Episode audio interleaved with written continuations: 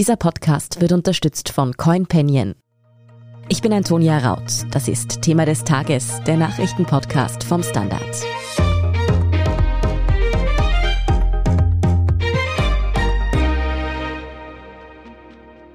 Ein steirischer Fleischverarbeiter kämpft gegen den internationalen Handelskonzern Rewe. Fleischer Karl Schirnhofer wirft dem Konzern Erpressung rund um Preisverhandlungen vor. Rewe weist das scharf zurück und will gegen Schirnhofer vorgehen. Aber was steckt hinter dieser Geschichte? Und vor allem, was sagt dieser Konflikt über die Machtverhältnisse am Lebensmittelmarkt aus? Wie übermächtig sind die großen Supermarktketten und wo führen Billigpreise auf Fleisch und Co. hin? Darüber spreche ich heute mit Verena Keinrath. Sie ist Wirtschaftsredakteurin beim Standard. Verena, du recherchierst ja seit einiger Zeit in einer Geschichte rund um den Lebensmittelkonzern Rewe. Was ist denn konkret passiert und warum sorgt jetzt dieser Fall für so viel Aufsehen? Es geht um den Vorwurf der Erpressung, also um Marktmachtmissbrauch, was von der Rewe scharf zurückgewiesen wird. Dieser Streit zwischen einem steirischen Fleischverarbeiter und einem großen Handelskonzern hat einfach einen wunden Punkt getroffen. Und er platzt in eine Zeit, die sowohl für die Politik als auch den Handel sehr ungelegen kommt.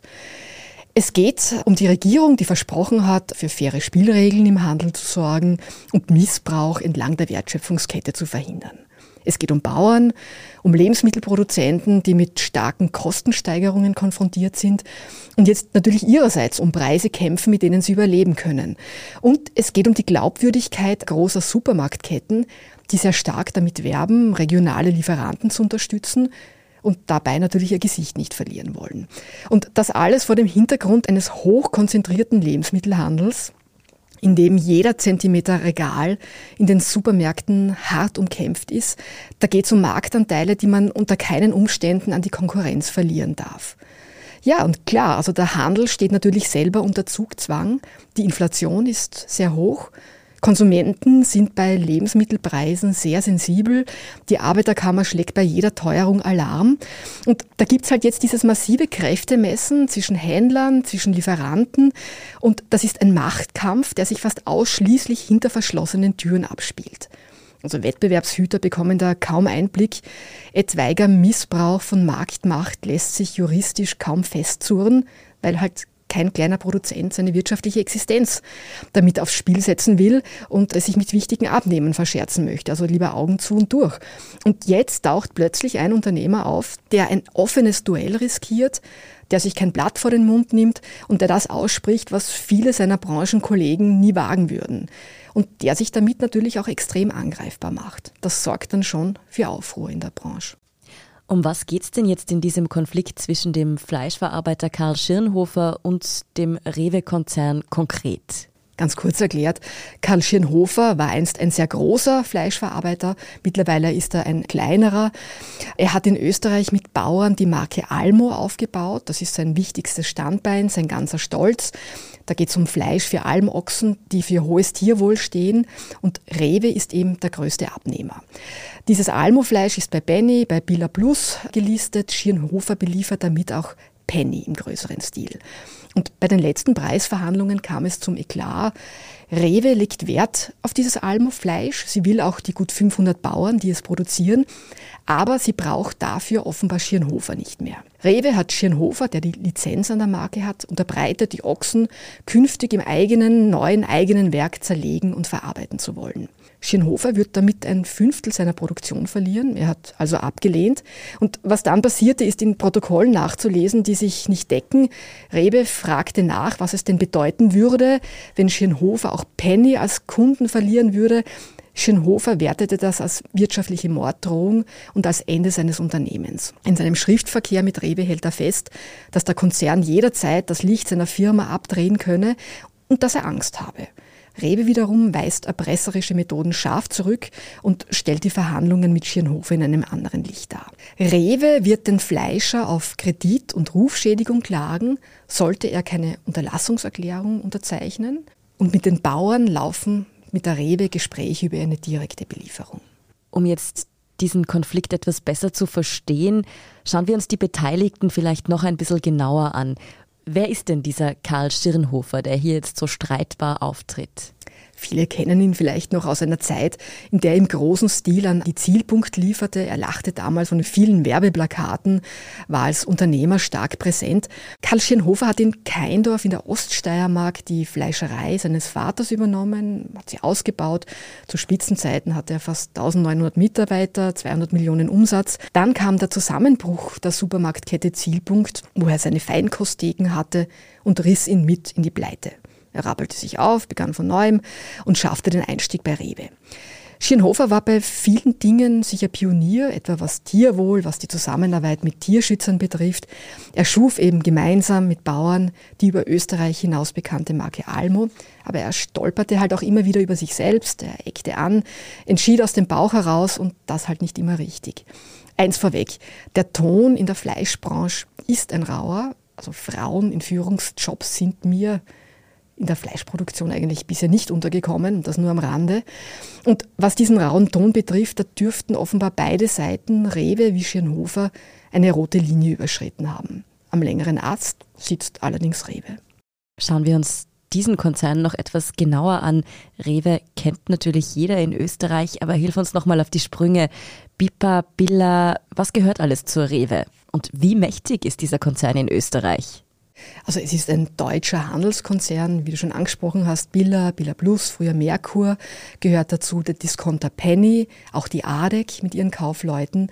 Rewe ist auch im Großhandel sehr aktiv. Sie beliefert unzählige Tankstellen, OMV, Viva Shops etwa.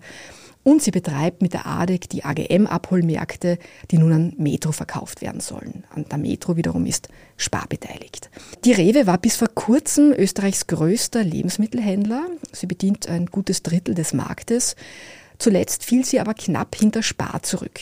Die beiden sind seit jeher Erzrivalen und auf den zweiten Platz zurückzufallen, setzt natürlich auch Rewe unter Druck. Unterm Strich dominiert der Konzern gemeinsam mit Spar, Hofer, Lidl etwa 90 Prozent des Marktes in Österreich. Das ist ja eigentlich sehr bemerkenswert, dass da eine Handvoll großer Supermarktketten den Markt unter sich aufgeteilt hat.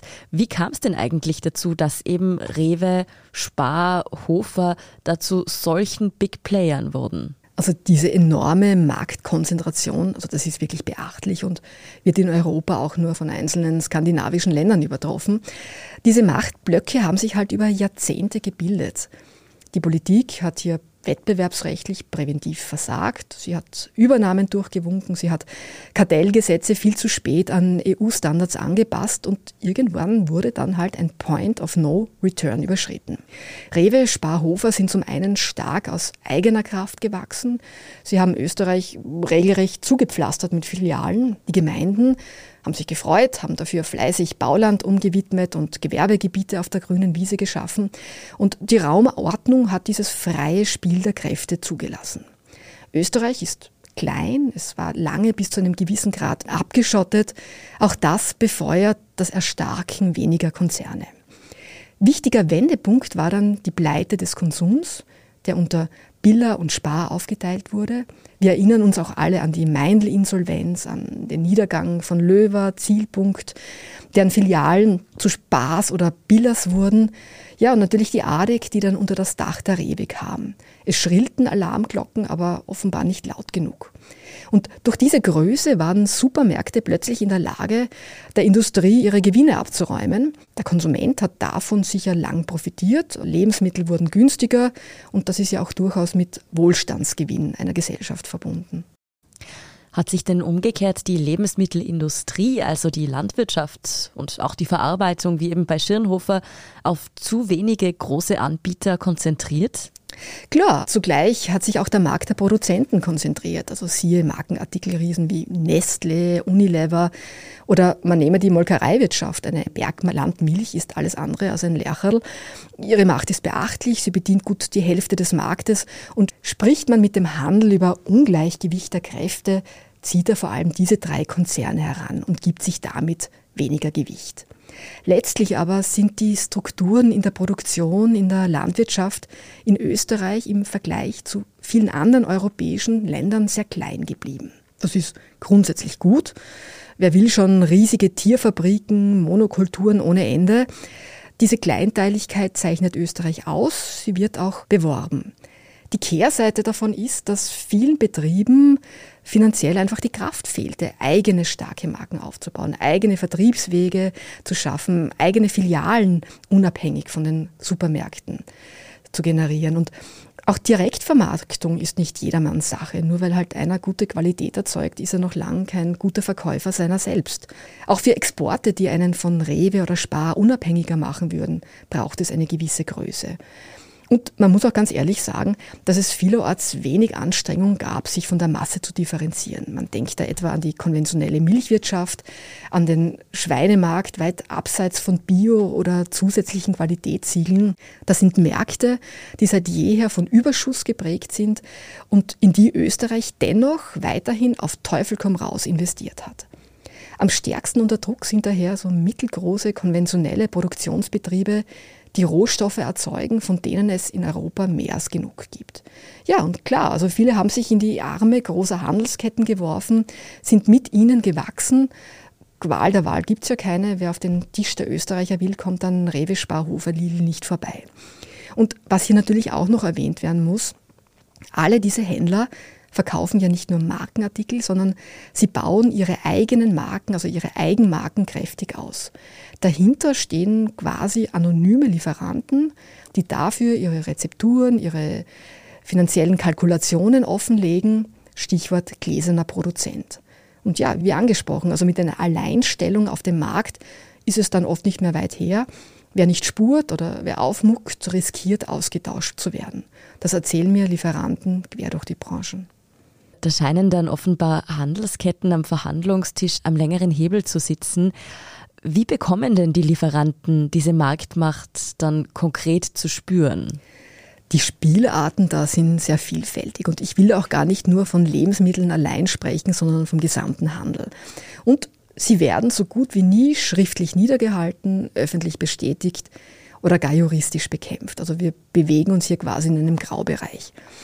Da gibt's Gebühren, die für eine Listung im Handel gezahlt werden müssen. Da gibt's Hochzeitsboni bei Fusionen, Geburtstagsboni bei Jubiläen, Werbekostenzuschüsse, rückwirkende Rabattforderungen, verspätete Zahlungen, Auftragsstornos in letzter Minute. Da werden Ersatzlieferungen gefordert. Wenn wer sich wehrt, dann müssen Lieferanten für Verdienstentgang zahlen oder ihre verderbliche Ware wieder in letzter Sekunde quasi zurücknehmen. Einschüchterung ist der Part of the Game und über allem schwebt natürlich wie ein Damoklesschwert die drohende Auslistung. Kartellwächter, die versuchen, Licht in die Sache zu bringen, stoßen halt immer wieder auf eine Mauer des Schweigens. Im Zeugenstand sind Lieferanten keine verlässlichen Partner. Ja, und natürlich, um einen Vertrag zu unterschreiben, um das alles zu akzeptieren, gehören immer zwei. Dennoch brennen hin und wieder dann bei einem Lieferanten diesmal bei Schirnhofer, die Sicherungen durch. Und viele können sich vielleicht auch noch an Neuburger erinnern. Sag niemals Leberkäse zu ihm. 2004 gingen da die Wogen hoch. Neuburger verschwand nach Differenzen mit Supermarktketten aus dem Handel, verlor Umsatz, musste Mitarbeiter abbauen. Erst auf Druck der Konsumenten gelang dann zwei Jahre später die Rückkehr in die Regale. Oder Ottergringer, als die Wiener Brauerei es wagte, nicht nur klassische Supermärkte, sondern auch den Discounter Hofer zu beliefern unter ihrer eigenen Marke die Supermärkte oder Österreichs Supermärkte schreckten auch nicht davor zurück, einst Coca-Cola zugunsten einer neuen Eigenmarke auszulisten. Mhm. Allerdings haben sie das nicht sehr lang durchgehalten. Und es gibt Zeiten, erzählen mir Lieferanten, in denen Machtdemonstrationen wirklich auf den Gipfel getrieben wurden, wo viele Betriebe dann einfach nicht mehr mitkonnten, wo die Kartellbehörden hellhörig wurden. Der Handel hat dann natürlich dazugelernt, es kamen andere Manager mit einem anderen Führungsstil an die Spitze. Allerdings soll sich in den vergangenen Monaten der Ton bei den Preisverhandlungen wieder enorm verschärft haben. Das hat mir auch Katharina Kosdorf, sie ist Chefin des Verbands der Lebensmittelindustrie, bestätigt.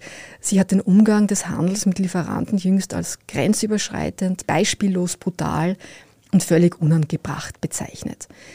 Wobei, eins möchte ich noch dazu sagen, ich meine, die Einkäufer im Handel stehen natürlich selbst massiv unter Druck. Wer nicht rausholt, was geht, der ist seinen Job früher oder später los, so sind halt die Regeln. Also es gilt eben keinen Millimeter Boden an die Konkurrenz abzugeben.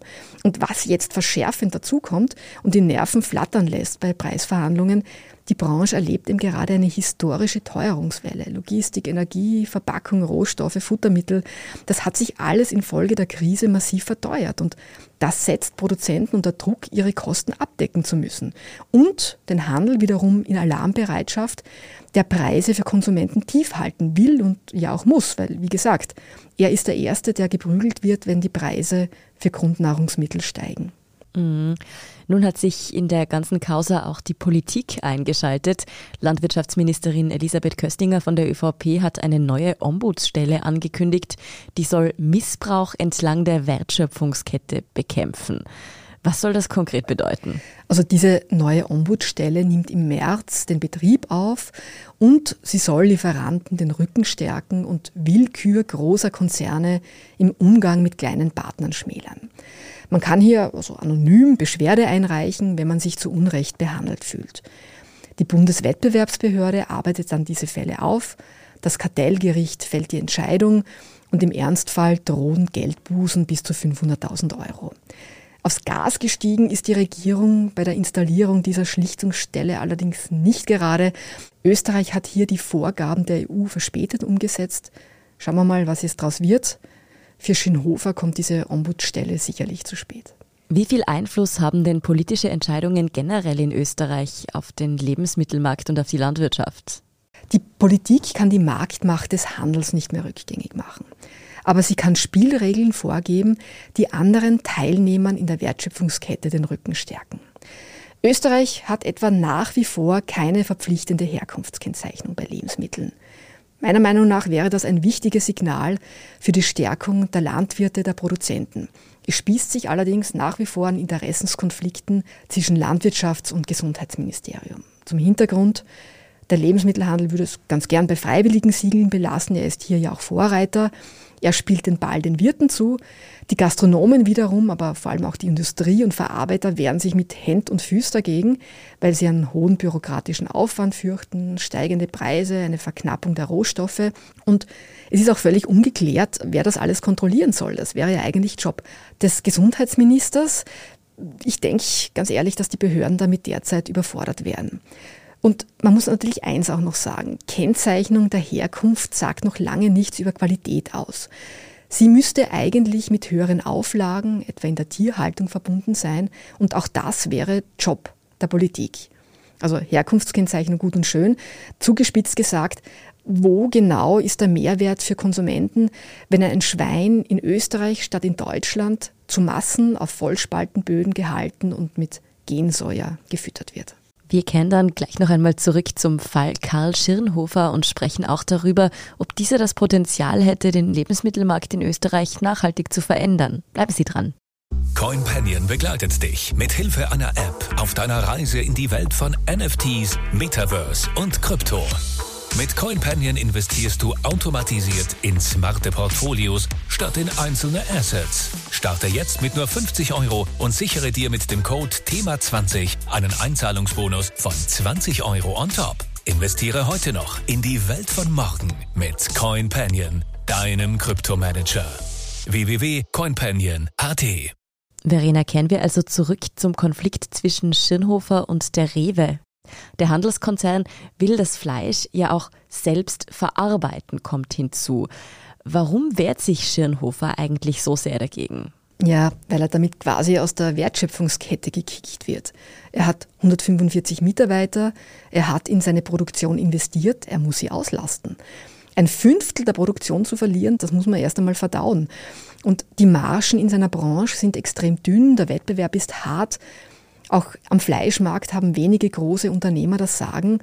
Also den wichtigsten Kunden zu verlieren, das kann sich kein Betrieb leisten. Und wieso wollen da Supermarktketten unbedingt auch Produzenten werden? Also salopp gesagt, der Handel als Bauer. Na, es gibt ein sperriges Wort dafür, das heißt vertikale Integration. Cool. Es heißt, dass Supermärkte immer tiefer in die Wertschöpfung gehen, also selbst im großen Stil Lebensmittel produzieren und verarbeiten und damit Lieferanten Konkurrenz machen. Das ist ja auch jetzt das, was rund um Schirnhofer im Raum steht. Es gilt, sich von Lieferanten unabhängig zu machen, sie zu ersetzen, sie austauschbar zu machen.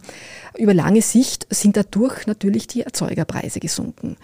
Vielleicht darf ich es ein bisschen historisch erklären. In den 60er Jahren haben Supermärkte in Österreich ja fast nur trockenes Sortiment verkauft. Es gab genug örtliche Fleischer, Bäcker, Milchgeschäfte. Der Handel hat dann allerdings versucht, mehr frische Ware in seine Regale zu bekommen, was gut ankam bei den Kunden, weil es ist ja natürlich praktisch, alles aus einer Hand zu erhalten. Und da kleine Gewerbebetriebe oft nicht willens waren, große Lebensmittelgeschäfte zu deren Konditionen zu beliefern, hat der Handel damit begonnen, eigene Produktionen aufzubauen. Die Schweiz hat das mit Genossenschaften vorgemacht. In Österreich hat Spar schon vor 30 Jahren erste Fleischwerke gebaut. Jeder kennt Tann. Mittlerweile hat das allerdings Dimensionen angenommen, bei denen klassische Produzenten einfach nicht mehr mitkönnen. Spar etwa ist nicht nur einer der größten Fleischverarbeiter, sondern auch einer der größten Bäcker des Landes, einer der größten Winzer, einer der größten Kaffeeröster. Zugute halten muss man ihm, dass da Rohstoffe für die eigenen Werke im großen Stil in Österreich eingekauft werden, also was man nicht immer von allen anderen Verarbeitern behaupten kann. Rewe zieht jetzt nach in Österreich mit, mit einer eigenen Fleischproduktion. Lidl wiederum hat riesige Werke für Schokolade in Europa und für Brot. Und von Osteuropa bis Spanien lässt sich beobachten, wie Handelsriesen riesige Gemüsefelder pachten, wie sie in Glashäuser, in Ställe für Geflügel, Schweine investieren wie man sich über Finanzinvestoren Zugriff und Einfluss auf Produktionen verschafft und auch über Abnahmeverträge. Und der Bauer ist dann, überspitzt gesagt, vielleicht nur noch der Arbeiter vor Ort, der schaut, dass das Vieh gefüttert und die Ernteausfälle gering gehalten werden. Das ist eine Entwicklung, die sich nicht bremsen lässt derzeit, die aus Sicht des Handels wirtschaftlich großen Sinn macht, weil er damit ja auch Riesen wie Nestle und Unilever Paroli bieten kann womit auch wichtige innovative Projekte vorangetrieben werden. Also das Bio jetzt demokratisiert wurde, leistbar, für viele zugänglich. Das ist auch großen Handelsketten zuzuschreiben. Dennoch ist eine Entwicklung, die meiner Meinung nach große Risiken birgt. Es ist eine Entwicklung, über die man mit Blick auf Oligopole, die sich dadurch bilden, einfach diskutieren muss weil dadurch viele kleine Lieferanten, die es braucht für Vielfalt, für Ausgewogenheit, an die Wand gespielt werden. Und weil es vielleicht irgendwann einmal kein Korrektiv mehr gibt bei Qualität, weil dadurch auf lange Sicht Preise diktiert werden und weil wenige Konzerne bestimmen, was der Konsument letztlich auf den Tisch bekommt. Wenn wir beim Konsument bzw. der Konsumentin sind, dann kommen wir ja schnell zum wahnsinnigen Preisdruck. Ich denke da an die wirklich extrem billigen Preise für Fleisch und viele Lebensmittel, die wir im Supermarkt bezahlen. Welche Rolle spielt dieser Preisdruck in den Verhandlungen und eben in der Beziehung zwischen Produzenten und Handelsketten? Also gerade Fleischpreise sind immer wieder ein heißes Eisen. Wir alle kennen die Schnitzel im Möbelhandel mit Pommes um 3,90 Euro. Für Katzenfutter wird teils mehr gezahlt als für Faschiertes da fragt man sich natürlich schon, wie sich das alles ausgehen soll für Bauern und Verarbeiter. Also von Kostenwahrheit ist da keine Rede mehr. Und dass Landwirtschaftsministerin Elisabeth Köstinger im Dienste der Bauern regelmäßig zu einem Rundumschlag gegen den Handel ausholt, das liegt politisch auf der Hand. Trotzdem ist die Sache halt ein bisschen komplexer, als sie scheint. Was die Fleischpreise etwa betrifft die werden zu einem Gutteil über internationale Börsen gemacht. Da hat der österreichische Lebensmittelhandel bedingt Einfluss. Er selber betont immer wieder, dass er unterm Strich nur sechs Prozent der landwirtschaftlichen Rohstoffe direkt von den Landwirten bekommt. Der Rest wird verarbeitet, geht in den Großhandel, in die Gastronomie, wird exportiert. Österreich ist also nur ein sehr winziges Rädchen in diesem riesigen Getriebe. Ich will jetzt die Supermärkte ihrer Verantwortung nicht entbinden. Klar machen sie Fleisch auch zu einem Lockartikel. Das ist, wie man so schön sagt, Schmiermittel für den Umsatz. Gearbeitet wird im Handel allerdings mit Mischkalkulationen. Das heißt, das Geld, das Supermärkte beim Billigschwein verlieren, das holen sie sich vielleicht übers Bio-Rindersteak wieder rein. Welche Rolle spielt denn ich als Konsumentin da eigentlich, wenn ich mir das Bio-Rindersteak kaufe? Übe ich dadurch einen Einfluss auf den Markt aus oder könnte ich mir das hart gesagt auch sparen? Auf jeden Fall, auf jeden Fall. Auch wenn bei Bio nicht alles Gold ist, was glänzt. Aber es hat Bewegung hineingebracht, hat ein Umdenken bewirkt, auch bei den Produzenten. Wobei man muss die Kirche im Dorf lassen, also bei Fleisch, gerade bei Schweinefleisch ist der Bioanteil minimal, also derzeit gerade mal zwei, drei Prozent. Und ganz ehrlich, ich halte trotz allem wenig davon, von der großen Macht des Konsumenten zu sprechen. Damit machen es sich Politik und Handel einfach zu leicht. Im Einzelfall ja. Ein Neuburger hat sicher davon profitiert, dass man ihn zurück wollte im Handel. Da war Druck da, die Leute wollten die Marke. Aber generell darf nicht an der Supermarktkasse über sein oder nicht sein entschieden werden für Spielregeln, was Fairness entlang der Wertschöpfungskette betrifft, was die Qualität der Produkte anbelangt, da ist der Gesetzgeber da. Klar, wenn ich als Konsument vermehrt direkt einkaufe bei den Bauern, wenn ich Wert auf biologisches, nachhaltiges, CO2-neutrales lege, dann bewirkt das was. Aber das ist halt nur einem kleinen Teil, einem finanziell gut aufgestellten Teil der Bevölkerung vergönnt. Wenn ich jetzt jeden Euro zweimal umdrehen muss, habe ich wenig Spielraum darüber nachzudenken, ob vom Schwein bis zum Bauern bis zum Feinkosthersteller alle fair behandelt wurden. Und es braucht dafür natürlich auch Transparenz. Und diese Transparenz fehlt, wie gesagt, zu weiten Teilen. Eins kristallisiert sich für mich ganz klar heraus. Die Handelsketten Rewe, Spar und Co. stecken wirklich in einem extremen Konkurrenzkampf. Aber wie geht's dem Lebensmittelhandel denn eigentlich im Moment? Die Lebensmittelketten haben ja in den vergangenen zwei Jahren Pandemie eigentlich die ganze Zeit offen haben dürfen. Und ich muss ehrlich sagen, ich habe mehr Geburtstagsgeschenke bei Spar gekauft, als ich mir je gedacht hätte, weil ja doch auch andere Produkte im Sortiment sind, als jetzt nur Lebensmittel unter Anführungszeichen. Ich denke, da ging es vielen so. Wir alle wissen, Supermärkte hatten durchgehend geöffnet. Sie waren für viele Konsumenten einfach fast die einzige Tür in den Handel. Das war wirtschaftlich für den Handel, für die Supermärkte natürlich ein Segen und das haben sie auch weitlich ausgenutzt. Da wurde großflächig Sortiment angeboten und emsig beworben, das mit Produkten des täglichen Bedarfs herzlich wenig zu tun hat und das sie eigentlich in dieser Zeit auch gar nicht hätten verkaufen dürfen. Die Regierung hat allerdings zugeschaut. Viele Konsumenten hat es gefreut. Sie haben vielleicht dadurch weniger bei Amazon bestellt.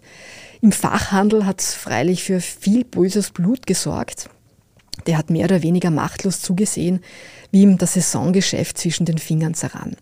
Es ist schwierig, also ich bin froh, da nicht abwägen zu müssen, also diese politischen Entscheidungen nicht treffen zu müssen. Für Mitarbeiter des Lebensmittelhandels war es natürlich eine gewaltige Herausforderung. Sie standen die ganze Zeit an der Corona-Front. Ja, und letztlich, also Zusammenfassend gesagt, Supermärkte haben in den beiden Corona-Jahren natürlich prächtige Geschäfte gemacht. Sie selbst betonen, dass es Rekordumsätze gab, aber keine Rekordergebnisse, weil ja auch der Aufwand der Kosten für Sicherheitsauflagen, Masken, Logistik hoch gewesen sei. Jetzt kommen wir aber nochmal zurück zum Fall Karl Schirnhofer und Rewe. Auch wenn du jetzt gut beschrieben hast, dass das definitiv kein Einzelfall ist und jetzt nicht nur diesen Produzenten und diese Kette betrifft. Was denkst denn du? Hat er das Potenzial, den Lebensmittelmarkt in Österreich nachhaltig zu verändern? Schaut man da jetzt endlich hin und wird da vielleicht was ins Rollen gebracht? Also was bei dem Streit herauskommt, das werden die Gerichte klären müssen wohl. Dieser Streit wirft aber auf jeden Fall ein Schlaglicht auf Seiten der Branche, die sie selbst ganz gern kaschiert und die so gar nicht ins Bild passt, das Österreich gern von sich zeichnet. Also dieser Disput zeigt, wie dieser Markt tickt. Er zeigt, wie schnell Landwirte auch zwischen die Fronten geraten können. Und er zeigt, dass man als Produzent schneller mal zum Bauernopfer werden kann. Du wirst uns auf jeden Fall informieren, wie sich dieser Machtkampf zwischen den Lebensmittelkonzernen und auch den Lieferanten entwickelt. Vielen Dank für diesen Überblick, Verena Keinrath. Vielen Dank. Wir sind gleich zurück. CoinPanion begleitet dich mit Hilfe einer App auf deiner Reise in die Welt von NFTs, Metaverse und Krypto. Mit CoinPanion investierst du automatisiert in smarte Portfolios statt in einzelne Assets. Starte jetzt mit nur 50 Euro und sichere dir mit dem Code THEMA20 einen Einzahlungsbonus von 20 Euro on top. Investiere heute noch in die Welt von morgen mit CoinPanion, deinem Kryptomanager. www.coinpanion.at und hier ist, was Sie heute sonst noch wissen müssen. Erstens, der russische Präsident Wladimir Putin ist ab heute Freitag auf Staatsbesuch in China. Anlass ist die Eröffnung der Olympischen Spiele. Putin ist das erste Staatsoberhaupt, das Chinas Präsident Xi Jinping nach zwei Jahren Pandemie empfängt. Die beiden zeigten Einigkeit und forderten in einer gemeinsamen Erklärung ein Ende der NATO-Erweiterungen. In den anstehenden Gesprächen soll auch der Ukraine-Konflikt Thema sein. Währenddessen wirft Washington Russland vor, Falschmeldungen über einen Angriff der Ukraine auf Russland verbreiten zu wollen. Konkret geht es um ein Propagandavideo, an dem laut US-Geheimdienstquellen gearbeitet würde. Russland wies diese Vorwürfe zurück und nannte sie Nonsens. Zweitens, es sieht ganz so aus, als würde die Impflotterie wohl doch nicht kommen. Die österreichische Bundesregierung hat die Kampagne ja erst vor wenigen Wochen angekündigt, um die Bevölkerung noch einmal zur Corona-Schutzimpfung zu motivieren. Nun gibt es aber offenbar Probleme mit der Umsetzung. Die hätte eigentlich über den ORF laufen sollen. Dort war man aber scheinbar vorab nicht ausreichend eingebunden und hat dem Projekt nun eine Absage erteilt. SPÖ-Chefin Pamela Rendi-Wagner hatte die Impflotterie gemeinsam mit der türkis-grünen Bundesregierung Regierung verkündet. Sie drängt auf eine Umsetzung und fordert Alternativen. Gespräche werden im Hintergrund angeblich bereits geführt. Und drittens, in Salzburg hat sich ein Cannabiszüchter über seine eigene Visitenkarte verraten. Er soll eine prall mit Marihuana gefüllte Reisetasche vor einem Mehrparteienhaus im Flachgau abgestellt haben. Diese fiel allerdings einem pensionierten Polizisten wegen des auffälligen Geruchs auf. Er verständigte die Polizei, die das Gepäckstück öffnete und 1,4 Kilo Marihuana fand. Aufgrund der beiliegenden Visitenkarte war der Besitzer leicht ausgeforscht. Die Beamten fanden bei dem Deutschen noch weitere Cannabispflanzen und Waffen. Waffen.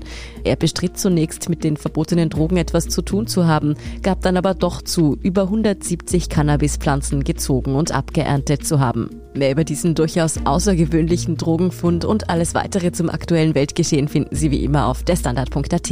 Danke fürs Zuhören und all jenen, die uns auf Apple Podcasts oder Spotify folgen, uns eine nette Rezension geschrieben oder eine 5-Sterne-Bewertung gegeben haben. Und ein ganz besonders großes Dankeschön all jenen, die unsere Arbeit mit einem Standard-Abo oder einem Premium-Abo über Apple Podcasts unterstützen. Das hilft uns wirklich sehr, also gerne auch Freundinnen und Freunden weiterempfehlen. Verbesserungsvorschläge und Themenideen sind auch herzlich willkommen. Die schicken Sie uns am besten an podcast.derstandard.at. Ich bin Antonia Raut. Baba und bis zum nächsten Mal.